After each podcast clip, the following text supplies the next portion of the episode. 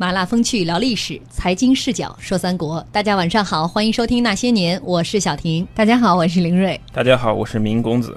大家好，我是老陈。嗯，今天晚上我们会说一个比较有意思的表态哈，嗯相当于站队。嗯，我们今天的主题呢，有时所谓的保持中立，不过是死的晚一点儿。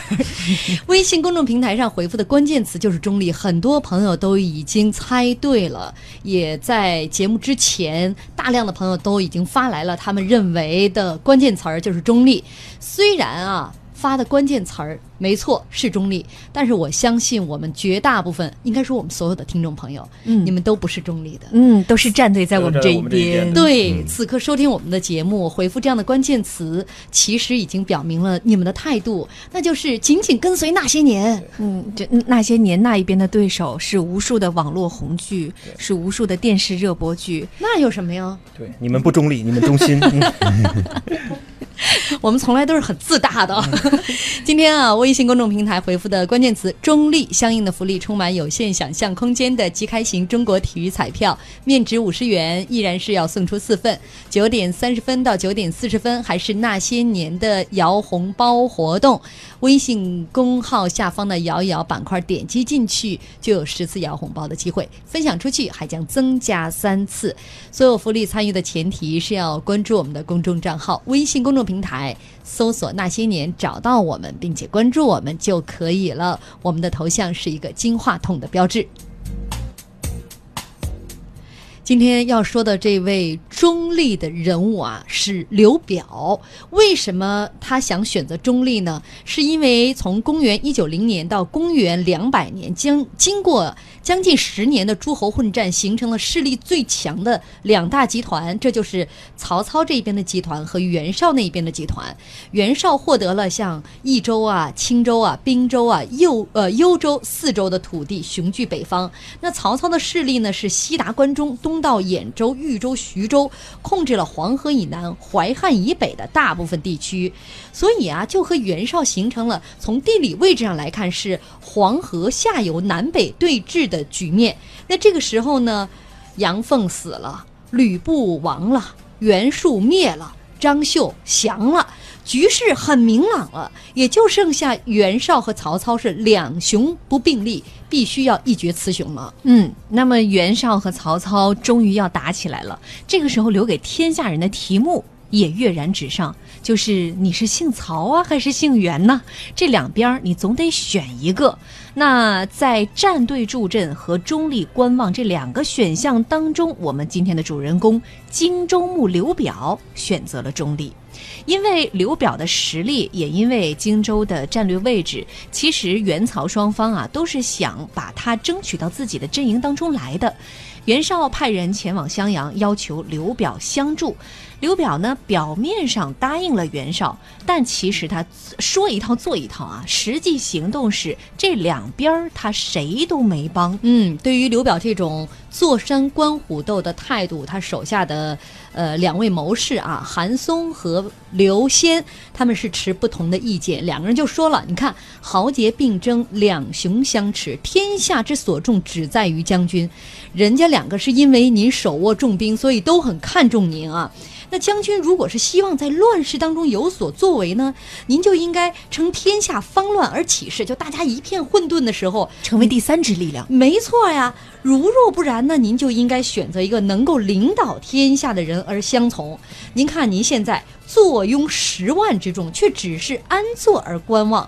所谓见贤而不能助，就是看到人曹操很有能力，你不帮他；嗯请和而不能得，就是。想希望能够和平相处，在袁绍那儿你是肯定得不到的。如此，这两家都会归怨于将军，将军也不可能继续从容自立了。嗯，我们来看一下这个时候刘表他的选择和他的这个形式。首先，他是答应了袁绍的。当袁绍投来橄榄枝说：“哎，咱们俩这个呃算算一撇儿的行不行？”袁绍啊，这个刘表呢，他表面上是答应了的，但是其实他是说一套做一一套。那我觉得这样可能是更得罪人。你或许还莫不如从一开始你就明确的告诉袁绍说，我就是谁都不站队，这样会不会更好呢？在袁绍看来，你就站队了，最起码你骗了我。对呀，这样更亏，而曹操又不买他的账。所以我们就是有的时候我们在生活当中啊，最讨厌一些人，他不发表言论，比如说你吃什么呀，随便，你喜欢谁呀，哎，都挺喜欢的。这种人是很遭人讨厌的，呃，但是一旦放到政治或者战争当中的话，这种人就不仅是遭人讨厌了，甚至遭人恐惧，因为无论是政治还是战争，最怕你的信息是不确定的。就尤其是你前后做的不一致，那么你会干什么呢？就像我们读过《三体》的朋友都知道一个黑暗森林法则：一旦你出现了，你暴露了的话，你的信息又不明确，你是敌是友不知道的时候，往往我就会采取一个就是有罪推定，或者疑罪从有，这个时候是很容易得罪人的。所以在刘表这方面，我觉得他是做错了的。但是我们回过头来推算一下，因为刘表本身他是一个以儒士自居的一个态度，而且。这个人其实我觉得他很印证了曹操评价的后半句，就是治世之能成啊，他把荆州管理得很好，他又是一个以儒家姿态来礼贤下士啊，治理一方的一个人，所以他骨子里可能会对袁绍或者曹操那种霸，就是那种霸道的主义，嗯而非常的排挤，所以他骨子里可能也是比较反感的。但是由于还是前后首鼠两端嘛，所以他还是会考虑的，哎，还是两边都不要得罪，他可能这样一种心态。嗯，就这是他打的如意算盘。嗯，现在生活中呢，我们常会碰到一些选择困难的人啊，比如说今天是吃川菜还是吃粤菜？哎呀，这个又想吃川菜的麻辣，又想吃粤菜的清淡。那么刘表在这两个方面的选择呢，显然我觉得不仅仅是说存在这种选择性困难。那么之所以出现选择性的困难，是在于你对这个的事物的判断存在一个不清晰。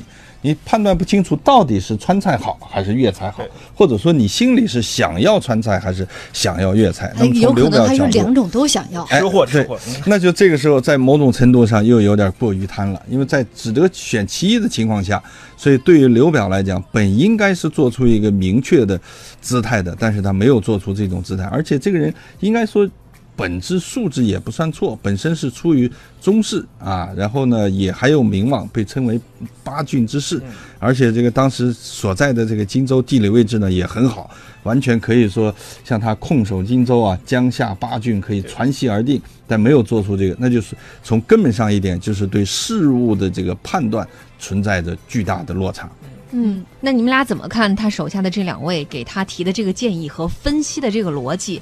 就是这手下告诉他们说，其实你只有两条路径可走。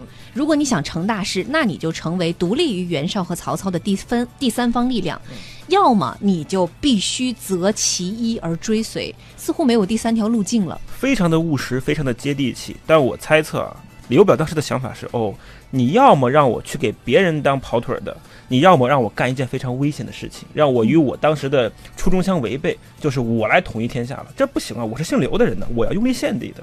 所以可能刘表只是听到了一些负面的，就是信息，而没有真正理解这两句话到底是什么一个时间的路线。你说他是不是想鹬蚌相争，渔翁得利呢？呃，他这个时候其实更多的是想保存自己的一个实力啊，他打的如意算盘呢是谁也不得罪。但是话又说回来了，树欲静而风不止，想中立而不可得。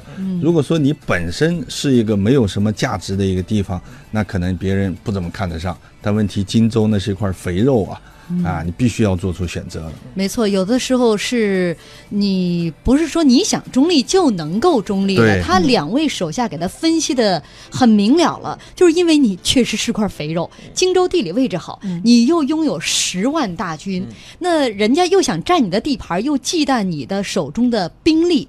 如果说把你拉做了他们的伙伴的话，那对另外一方就是一个致命的打击。对，如果呢不把你灭掉的话，未来啊，如果你不聚守一方啊、跟他们来对抗的话，未来你也将是一个呃他们眼中的一个巨大的隐患。威胁。嗯这也再次证明了刘表是很短视的。他分析问题的战略是一个静态的，他没有动态的看。他可能现在觉得荆州不错，我能守住，然后你们两个互相咬，但是他没有看到，随着事态的发展，一定会有一方把另一方打败，然后调转矛头指向他自己。嗯，嗯他早早就预预测到三国鼎立了，